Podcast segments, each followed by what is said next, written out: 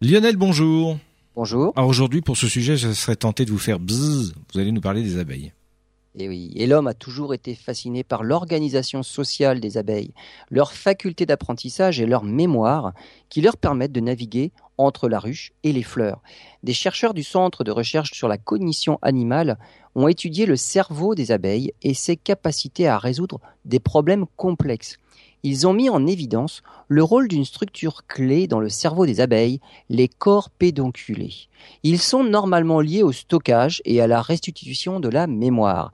Eh bien, chez les abeilles, ces régions ont la particularité d'associer de nombreuses voies sensorielles, olfactives, visuelles, gustatives, et elles occupent une portion très volumineuse du cerveau, d'où leur capacité d'apprentissage de haut niveau.